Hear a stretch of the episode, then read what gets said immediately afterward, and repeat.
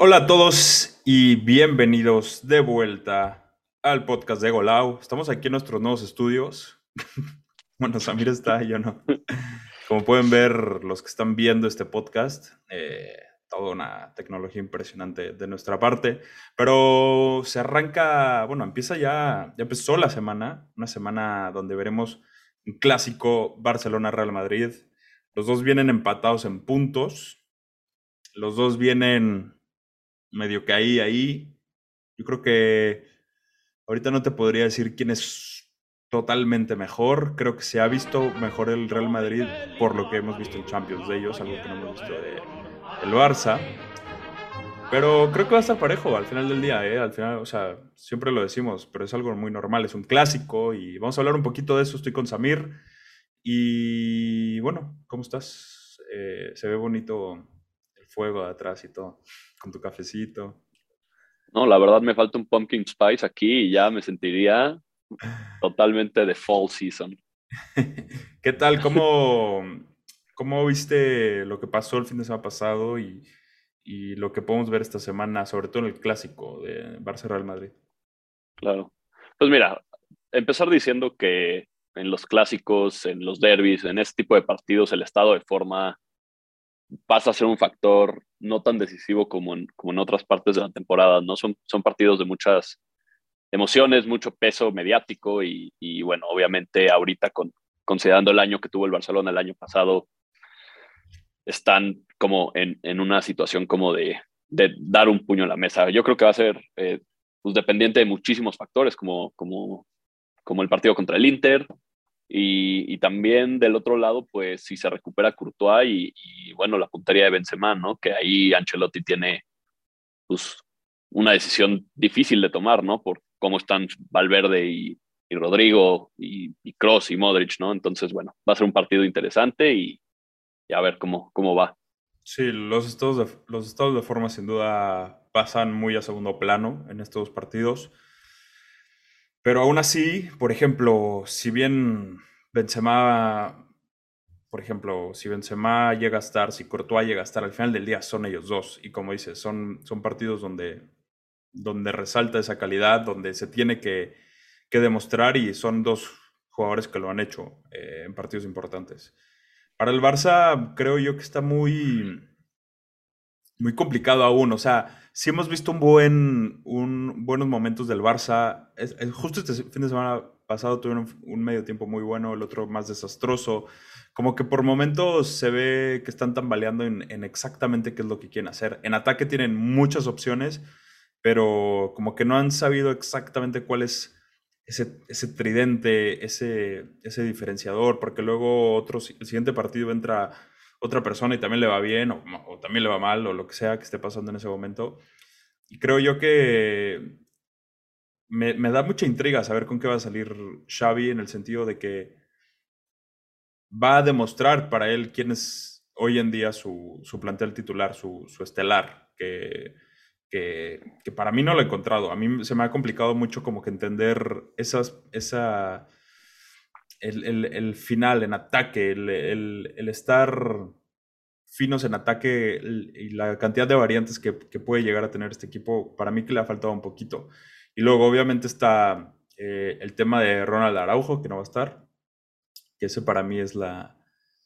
No solo en este partido, pero en general es la gran baja de, de Xavi y del Barça. Claro.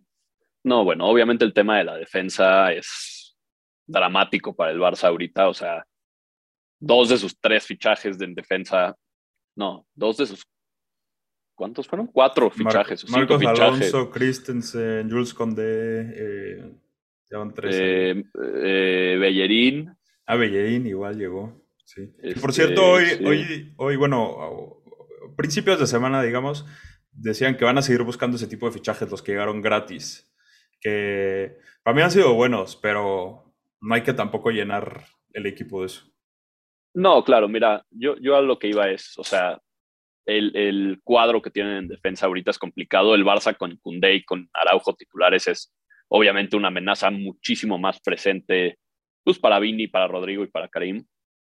Eh, yo creo que Xavi no ha encontrado su, su once tipo porque pues, no lo ha tenido al completo, el, o sea, el suficiente tiempo.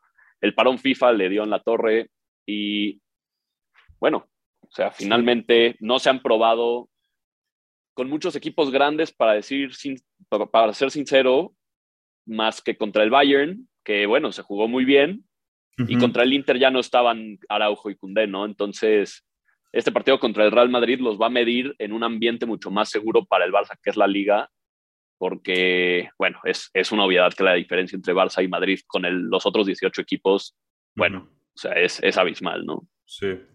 Oye, para ti, ¿quién ha tenido mejor temporada hasta el momento? Eh, ¿Lewandowski o Benzema? Lewandowski. Sí, ¿verdad? Ok. Obvio. Benzema ha estado lesionado, ha estado falto, o sea, no ha estado jugando bien, falló un penal que, o sea, brother, necesitas meter ese penal porque perdiste el liderato por ese penal. Y, y bueno, también, a ver, Benzema jugó todos los partidos posibles la, la temporada pasada, llegó 10 días después a, a, la, a, la, pretemporada con, con, sus compañeros y bueno, obviamente eso pasa factura para un jugador de su edad, ¿no? Y, es lo mismo, vamos, vamos a medir las aguas de, del tipo de temporada, ¿no? Porque pues, supongamos que en este clásico Lewandowski llega y te clava dos y Benzema no mete, bueno, pues entonces ahí las sensaciones son radicalmente diferentes porque no hay nada más importante hasta el Mundial, mínimo para el Madrid. Sí, sin duda. Y luego vamos a hacer como, vamos a hacer este diagnóstico así de ambos equipos. Vamos a la portería ahora. Courtois, Ter Stegen. Para mí Ter Stegen, ahorita tú me dices de Courtois, pero para mí Ter Stegen se ha, ha regresado a ese nivel no, alto, no, no, no ese espectacular nivel que tuvo hace como 5, 4, 5, 6 años, chance, ¿ya? Porque empezó muy joven y, y, con un muy buen nivel, pero para mí esta temporada ya me transmite mucho más seguridad, eso sin duda. O sea, es algo que las últimas dos temporadas me lo había perdido por completo.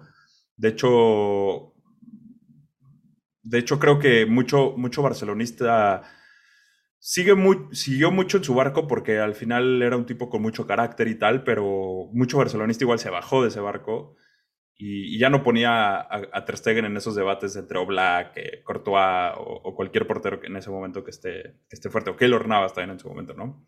Este, ¿tú, ¿Tú cómo ves del lado del Madrid con, con Courtois? Digo, igual falta ver si, si, si llega, ¿no? Y llega. Mira, yo, creo que el tema del Ter Stegen eh, se nota tanto porque ya se parece al Ter Stegen de antes, ¿no? Entonces el brinco de calidad destaca sobre Courtois. ¿Por qué? Porque Courtois ha mantenido la línea que, bueno, o sea, inmejorable, ¿no? Vamos a ver cómo regresa la lesión, cómo regresa el Mundial. Es una realidad que Ter Stegen es el segundo portero de Alemania y, y, Courtois pues, es el, pues, si no me equivoco, el capitán de, de, Bélgica, ¿no? Entonces, pues va a ser decisivo. Eh, Ter Stegen es para, para el Barcelona, ¿no? Porque porque el partido pasado contra el Celta lo, lo demostró. Sí, sin duda. Y luego vámonos a la, a la, bueno, a toda la línea defensiva, que para mí el Real Madrid va a estar por encima solamente, y sobre todo por la, la baja de Araujo, lo de Condé que también se lesionó. Que jugó bien contra el Celta. Eric Eric García es un poco problemático. Puede ser, para mí es un jugador inteligente que tiene suficiente IQ futbolístico, pero en términos de nivel no me llega, no llega para mí todavía a eso, a eso donde se necesita en un Barça. Y luego en los laterales, eh, tampoco me convence mucho el Barcelona. O sea, en la, central, sobre todo con esas dos bajas, eh, me, para mí con eso pierde el Barça. Bueno, considerando contra quién se tienen que enfrentar, ¿no? Pero pero eh, contra la línea defensiva, bueno, es que no, no, no hay ni siquiera comparación, ¿no? O sea, vamos a, a, suponer una línea que fue la del Celta, ¿no? O sea, Marcos Alonso a pie cambiado, no, Abde a pie cambiado, Marcos Alonso de central, central. Piqué, y, y ¿quién más estaba? Estaba eh, Marcos Alonso del otro lado. No jugó, sí, sí, sí. Estuvo con, este, este, partido, este partido contra el Celta fue uno de los, de los raros en términos así como de, de rotación. Claro. No, claro, y, y, se les complicó contra Yago Aspas, ¿no? O sea, también contra, contra la línea ofensiva de, de, del Celta, que bueno, no tiene la misma puntería que contra las que van a tener que bailar. Pero del otro lado, pues el Real Madrid, a ver, es claro que mañana va a descansar Dani Carvajal, entonces bueno, él va a llegar fresco. Tienes a Militao, que para mí es el mejor central del mundo ahorita. Luego tienes a Alaba, que es el líder de la defensa y es el que controla a Militao. Y del, otro, y, del otro lado tienes al mejor lateral izquierdo del mundo defensivamente hablando, que es Mendy. En el caso que cualquiera de ellos no llegue, tienes a Rudiger. Y en el peor de los casos que tengas un drama en nivel defensivo como tiene el Barça, tienes a Nacho. Y ya el King Vallejo, ya es tu séptimo central. Y, y ahí está, ¿no? Que, o sea, eh, para, para ti va a ser polémico, pero yo sigo insistiendo que Vallejo es mejor que Eric García. no sé, no, hemos visto mucho jugar a, Vallejo, entonces es complicado. Para mí es más polémico que digas que Alaba, perdón, que Militao y Mendy son los mejores laterales por izquierda. Pero dejo que la gente juzgue, juzgue. y en los comentarios de donde sea que está viendo esto, luego, te lo digo. Luego nos podemos meter al análisis de por qué digo eso, pero tampoco queremos estar una hora. Después podemos seguirle dando, sin duda. Eh, y luego, medio campo. Barça Real Madrid. Em, te dejo ir a ti primero. Es que todo va a depender de cómo salga Xavi, ¿no? O sea, lo coherente sería salir con Frankie Young, Pedri y Gaby. Y Busquets, digo, lo más, lo más coherente sería salir a jugar un, partido de contención con, 4-4-2, ¿no? Pero, eh, híjole, yo creo que va a sacar a Gaby, a Pedri y a Busquets y, creo que la comparación física de Valverde, Chouameni, Cross o, Modric, Cross, Chouameni o, Valverde, Camavinga, Chouameni, ¿sí me entiendes? Entonces, bueno, en papel se ve claramente la distancia. El único jugador realmente diferencial que tiene el Barcelona en medio campo es Pedri. Sí. Que donde, donde Chouameni se le eche encima, va a tener complicado dirigir el campo. Sí, me gustaría, me gustaría ver ese duelo. Va a ser creo que el duelo más interesante por la cantidad de variantes que hay en los dos lados. O sea, sin, sin, aquí ya sin comparar niveles, pero hay mucho tipo de centrocampista en los dos lados. Para mí, va a salir con Busquets, como dices, para mí al final del día Busquets es Busquets y, y, sabe, sabe hacer lo suyo. En lo físico se le complica un poco más, pero él sabe jugar los clásicos. Para mí va a estar bien. El tema el tema para mí es el siguiente. Eh, es quien acompaña a Pedri. No sé, no, como que todavía no me convence. Es que todavía no entiendo muy bien qué va a querer hacer, hacer Xavi. Pero para mí, Busquets, Gaby, Pedri puede que sea ese, ese, ese, ese centro del campo. Pedri es muy bueno, lo sabemos, puede ir a ataque muy bien y, es, es, capaz de meter goles, capaz de asistir. Siri dice, otras cosas. Este, pero, mm, pero ah, algo falta. Y sin duda yo veo el tema del Real Madrid y sí veo un talento mucho más diferencial. Y luego, yo te mencioné a Busquets como un jugador que sabe jugar los clásicos y que va a estar al nivel, pero volteas a ver el Real Madrid y está Kroos y Modric, ¿no? Que también tienen esa, esa jerarquía ya. Entonces, yo creo que la línea del centro del campo igual se la podría dar al Real Madrid sin problema alguno. Sí. luego, ya hablamos de Benzema y Lewandowski, yo también creo que Lewandowski está mucho mejor, pero están los dos extremos, los dos juegan así, los dos equipos juegan así. Eh, del lado del Real Madrid, ¿tú crees que va a, ser, va, a ser, va a ser Vini y Rodrigo?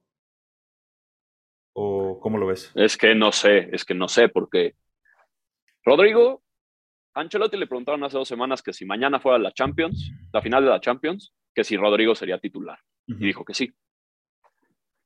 Tienes a un Valverde, que es indiscutible.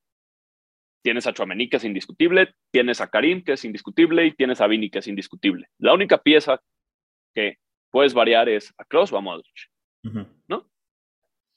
Eso, pues, para dos jugadores de tanta jerarquía, pues, es, es un papel, es una decisión difícil de tomar para, para Ancelotti, ¿no? Entonces, sí, Sí, sí, está, está, complicada la, línea. Luego, yo, yo vuelto a ver al Barça y para mí tiene que jugar Dembélé, sí o sí. O sea, se diga lo que se diga de él, para mí es un fenómeno.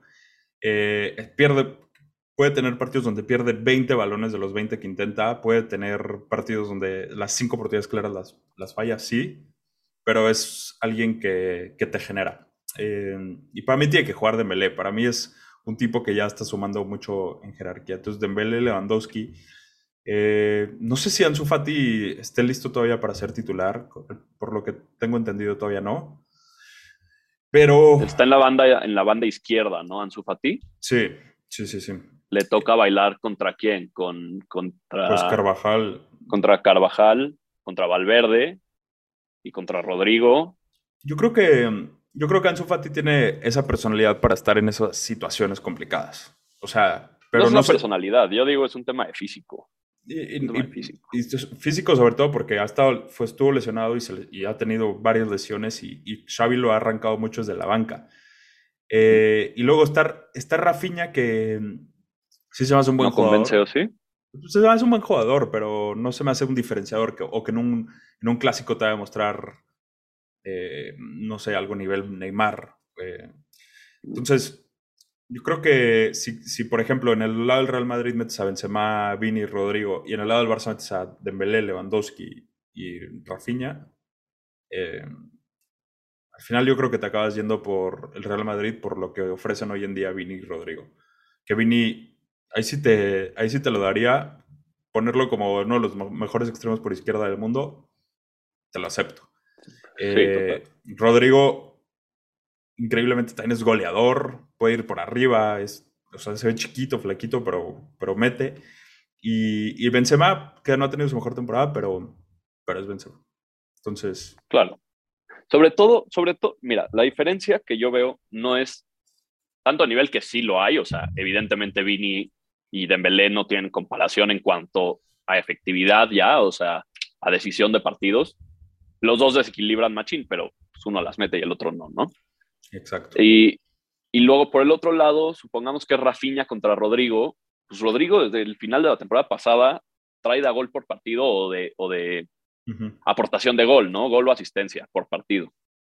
Entonces, bueno, finalmente es, tienes esa combinación, más un Benzema que, pues, bueno, pasa el balón de oro y, y se van a enfrentar contra una, contra una línea central de ¿quién?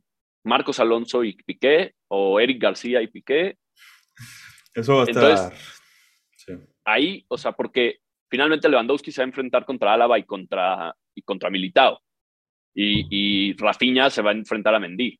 Y, ¿no? Entonces, pues muchas de sus opciones pasan porque Carvajal haga un mal partido, ¿no? Porque del otro lado está, está la pared. Pues, es- y ya para cerrar este podcast, para mí, esta parte es la más clave de todas. ¿Dónde van a jugar el clásico? En el Bernabéu, en Madrid. Va a ganar el Barça. Y probablemente va a golear. Dembélé doblete, Lewandowski mete su primer gol en clásicos y un cuarto gol ahí de Pedri o algo así. 4-0. Ese es mi Mira. pronóstico. ¿Cuál es el tuyo? Yo he, si- yo he sido soberbio últimamente con, con el Barça y me he reído por su probable descenso a la Europa League de nuevo y bueno, no, pero eh, para el Barça, a ver, esto es muy sencillo. El Madrid lucha todas las temporadas por superarse a sí mismo y el Barça lucha todas las temporadas para superar al Real Madrid. Es como su target del año, ¿no? Es el, es el partido Mm. grande. Entonces, por lo general, salen con toda la casta, ¿no? Y el Madrid no tanto. Y, y, y como madridista es muy frustrante, ¿no? Porque no. quieres ganar, de todos modos quieres ganar. Quieres ganar. Ajá, Sí, o es sea, los jugadores no se lo toman desde la salida de Mourinho y Guardiola. Los jugadores del Real Madrid, no sé, como que se toman los clásicos con un poco menos de garra. Mi pronóstico es un 2-1 para el Real Madrid, gol de Vinicius, gol de Fede y gol de Lewandowski, pero empezando el Barça 1-0 antes del minuto 15. Pues ya veremos. Si pasa eso, la, la gente del Barça se va a calentar y va, va a tener mucho mi pronóstico, ese 4-0. Eh, mi pronóstico es sin apasionamientos, claramente. Es totalmente objetivo, como pueden observar. Eh, pero bueno, muchas gracias. Es semana de clásico. Quédense pendientes de todo lo que estamos haciendo en Golao App. Hay demasiadas cosas que tenemos planeadas y que vienen más adelante. Yo, para cerrar esto, no, obviamente en mi last man de la liga no voy a meter ni al Barça ni al Real Madrid. Yo voy a escoger al Celta de Vigo que va contra la Real Sociedad. No sé tú qué opinas. ¿Cuál tengas? Híjole, creo que yo perdí con el Rayo la semana pasada, entonces creo que voy a ir a asegurar y voy a, voy a usar a, al Betis, ¿no? Está bien. Yo. Va contra el Almería en casa, mira, vamos a, pasar de semana. Y, en la Premier League, pues voy a escoger al Tottenham, que va contra el Everton en casa. es, buen pick, es buen pick. A mí me acaba de, de quitar una vida al Tottenham. Así que no sé si los voy a escoger ahorita. Estoy un poco enojado. Pero bueno, esto fue todo por este podcast especial del clásico. Manténganse muy pegados a las redes sociales de GoLawApp y estaremos hablando. Adiós.